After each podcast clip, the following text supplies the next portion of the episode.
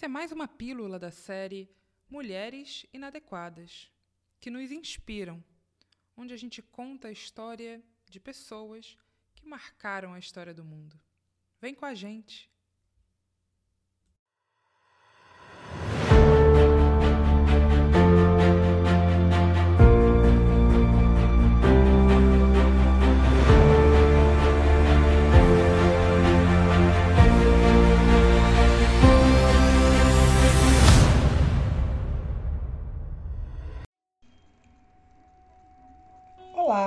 Inadequados e inadequadas. Nosso podcast de hoje vai falar sobre essa figuraça importantíssima, não só na história do feminismo, mas também na história do pensamento social mais amplo. Simone de Beauvoir. Sim, é ela mesma. A gente vai falar um pouquinho sobre o segundo sexo e alguns desdobramentos muito interessantes das questões levantadas por Simone. Onde está a raiz da desigualdade entre homens e mulheres? Esse é o ponto de partida desse livro, O Segundo Sexo. Vou ler para vocês alguns trechinhos aqui. Hesitei muito tempo em escrever um livro sobre a mulher. O tema é irritante, principalmente para as mulheres, e não é novo. A querela do feminismo deu muito o que falar, agora está mais ou menos encerrada. Não toquemos mais nisso. No entanto, ainda se fala dela. E não parece que as volumosas tolices que se disseram neste último século tenham realmente esclarecido a questão. Demais. Haverá realmente um problema? Em que consiste? Em verdade, haverá mulher? Sem dúvida. A teoria do eterno feminino ainda tem adeptos. Cochicham. Até na Rússia elas permanecem mulheres. Mas outras pessoas igualmente bem informadas, e por vezes as mesmas, suspiram. A mulher se está perdendo. A mulher está perdida.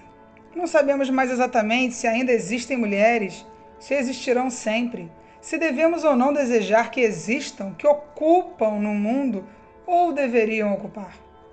Onde estão as mulheres? Indagava há pouco uma revista intermitente. Mas antes de mais nada, o que é uma mulher? Toda mulher em útero é uma matriz, diz alguém. Entretanto, falando de certas mulheres, os conhecedores declaram: não são mulheres, embora não tenham útero como as outras. Todo mundo concorda em que há fêmeas na espécie humana. Constituem hoje, como outrora, mais ou menos a metade da humanidade e contudo dizem-nos que a feminilidade corre perigo e nos exortam: sejam mulheres, permaneçam mulheres, tornem-se mulheres. Todo ser humano do sexo feminino não é, portanto, necessariamente mulher. Cumpre-se participar dessa realidade misteriosa e ameaçada que é a feminilidade. Será essa secretada pelos ovários? Ou estará congelado no fundo de um céu platônico? E bastará uma saia ruge-ruge para fazê-la descer à terra? Embora certas mulheres se, se esforcem por encarná-lo, o modelo nunca foi registrado. Descrevam-no de bom grado em termos vagos e mirabolantes, que parecem tirados do empréstimo do vocabulário das videntes. Esse trecho maravilhoso é um pedacinho do segundo sexo mas vou ler mais outro trechinho que vai ser muito provocativo. Ainda neste livro, mais à frente, Simone diz: Se a função da fêmea não basta para definir a mulher, se nos recusamos também a explicá-la pelo eterno feminino, e se, no entanto, admitimos ainda que provisoriamente que há mulheres na Terra, teremos que reformular a pergunta: o que é uma mulher? O próprio enunciado do problema sugere numa primeira resposta. É significativo que eu coloque esse problema. Um homem não teria a ideia de escrever um livro sobre a situação singular que ocupam os machos na humanidade. Se quero definir-me, sou obrigada inicialmente a declarar: sou uma mulher. Essa verdade constitui o fundo sobre o qual se erguerá qualquer outra afirmação. Um homem não começa nunca por se apresentar como um indivíduo de determinado sexo que seja homem é natural. É de maneira formal nos registros dos cartórios ou nas declarações de identidade que as rúbricas masculino, feminino aparecem como simétricas. A relação dos dois sexos não é a das duas eletricidades ou dois polos.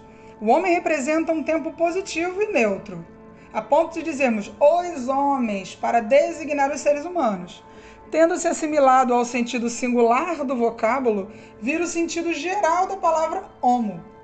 A mulher aparece como negativo, de modo que toda determinação lhe é imputada como limitação, sem reciprocidade. Agastou-me por vezes no curso de conversações abstratas ouvir os homens dizer para mim: Você pensa assim porque é uma mulher. Mas eu sabia que minha única defesa era responder: Eu penso assim porque é verdadeiro, eliminando assim minha subjetividade. Não se tratava, em hipótese alguma, de replicar. E você pensa o contrário porque é um homem. Pois está subentendido que o fato de ser um homem não é uma singularidade. Um homem está em seu direito sendo homem. A mulher que está errada. Essas leituras desses trechos do livro O Segundo Sexo são a porta de entrada para te apresentar a filósofa Simone Lucie Ernestine Marie Bertrand de Beauvoir, ou simplesmente Simone de Beauvoir que nasceu em Paris, dia 9 de janeiro de 1908 e faleceu na mesma cidade, em 1986. Considerada um ícone do feminismo, também uma das principais representantes do movimento existencialista francês no século XX. Sua obra mais conhecida e ainda hoje polêmica, esta que acabei de ler fragmentos, O Segundo Sexo, pensa os significados sociais para os quais nem sequer existiam palavras naquela época. 1949 esse livro fantástico fala, dentre outras coisas, da necessidade de situar a reflexão sobre o corpo no centro do feminismo. Porque se toda existência humana é definida pela sua localização na sociedade, a corporalidade da mulher e os significados sociais que são atribuídos a ela acabam condicionando sua existência. Essa simples reflexão foi algo revolucionário há 70 anos e continua sendo hoje, porque a mulher ainda existe na sociedade como um corpo submetido a tabus, estereótipos e padrões que servem como argumento ou desculpinha para legitimar as discriminações sociais. Simone fala do que é a mulher sob diversas óticas: a biologia, os usos amorosos, a iniciação sexual, as implicações do casamento e até mesmo da velhice. São esses temas, alguns dos que ela trata.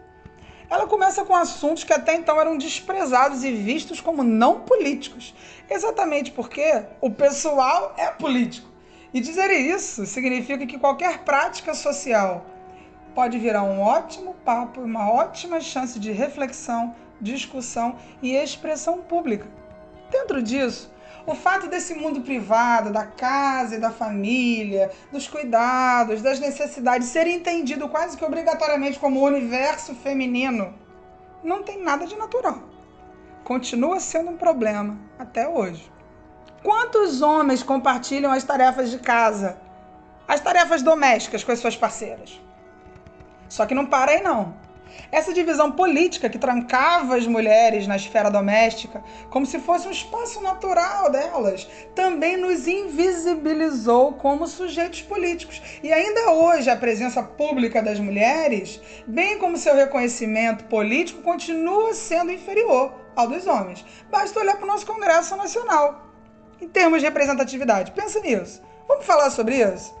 Segundo uma pesquisa do Interparliamentary Union, o Brasil é um dos piores países em termos de representatividade política feminina, ocupando o terceiro lugar na América Latina em menor representação parlamentar das mulheres. Desde a Câmara dos Vereadores até o Senado Federal, essa taxa de representatividade ainda permanece muito baixa, mesmo num cenário onde 51% ou mais dos eleitores são mulheres, somos a maior parte da população. Pensa comigo. Se as mulheres não alcançam essas esferas do poder do Estado de maneira igualitária, será que a gente fica ou não à margem dos processos de elaboração das políticas públicas? É lógico que fica, Brasil.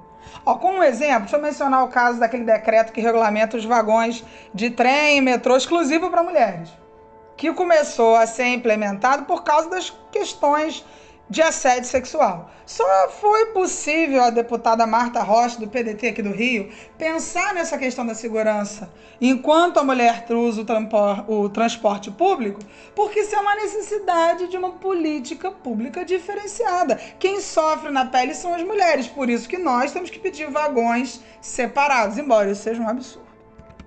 Isso quer dizer que determinados preconceitos ou dificuldades precisam nos empurrar para o lugar da política, o lugar onde a gente possa fazer efetivamente coisas que melhor, melhorem coisas que melhorem as nossas situações. Eu não sei se você sabe, mas existem cotas eleitorais para resolver isso. Tem uma lei que assegura uma percentagem mínima de 30% e máxima de 70% para mulheres na política. Só que presta atenção, a presença de mulher na política não implica necessariamente no avanço tá, das questões femininas e feministas. O Uruguai, por exemplo, aqui do nosso lado, a representação feminina na política é baixa e a agenda feminina é bastante evoluída. Por outro lado, em outros países como os Estados Unidos, as mulheres têm uma grande presença na vida pública, só que a agenda feminina continua, a agenda feminina e política continua bastante conservadora. No Brasil, tem os dados interessantes de 2019. Está lá no site do Senado Federal, você pode olhar. A bancada feminina no Senado tem 12 senadoras. Isso corresponde a 14,8% do total de 81 cadeiras. É um percentual bem baixo da proporção de mulheres na população, né? Em que elas são mais da metade da Câmara nos deputados. Se a gente pensar na Câmara dos Deputados, por exemplo, o percentual de mulheres foi ampliado de 9% para 15%, mas ainda é pouco. Ainda pouco diante da quantidade de mulheres na população. Por isso que a Simone é importante, ela nos sacode, e ela mostra que os homens são educados desde pequeno na ideia de que são sujeitos livres, se movem pelo mundo como quiserem, com ousadia, com espaço para tomar suas iniciativas, criando, narrando sua própria história, enquanto a mulher ela segue confinada como alguém que é restrito pela natureza biológica, que sangra, que engravida, que pare, que tem menopausa, que precisa ser definida sempre a partir do homem, do que o homem não é. E a mulher cresce desejando então ser um homem, porque ele pode exercer a sua liberdade. A sua confiança, a nossa confiança como as mulheres é sempre menor. Nossas dúvidas, nossos medos serão sempre maiores. E ainda tem o fato de que a gente sempre vai ficar mais insegura quando o sucesso começar a entrar em contradição com o que esperam da gente como mulher. A Simone traz nos, nos textos dela essa ideia do gênero como uma categoria analítica e como uma base para explicar por que, que essa diferença entre homens e mulheres não é natural, ela é socialmente construída. Não tem como negar, mas todo o feminismo contemporâneo foi e é um diálogo com essa obra. Seja expandindo os conceitos, seja criticando. Do feminismo da diferença até o pensamento queer, passando pelo feminismo radical, os feminismos pós-coloniais, multiculturais e também o feminismo negro. Simone ainda está falando, ainda hoje. E ela nos ajuda a identificar esses instrumentos e mecanismos que construíram e naturalizaram não só essas diferenças, essa diferenciação, mas principalmente a hierarquização entre homens e mulheres que sempre nos prejudica. Só assim, minha gente, compreendendo a extensão dessa desigualdade e os problemas que se desdobram a partir disso, é que a gente vai poder desenvolver argumentos que deem conta de um outro mundo possível, de uma nova configuração social. Leia Simone, provoca você a isso. Essa grande mulher segue sendo uma proposta tentadora para quem quer abrir espaço na sociedade, como nós, mulheres inadequadas. Espero que você goste.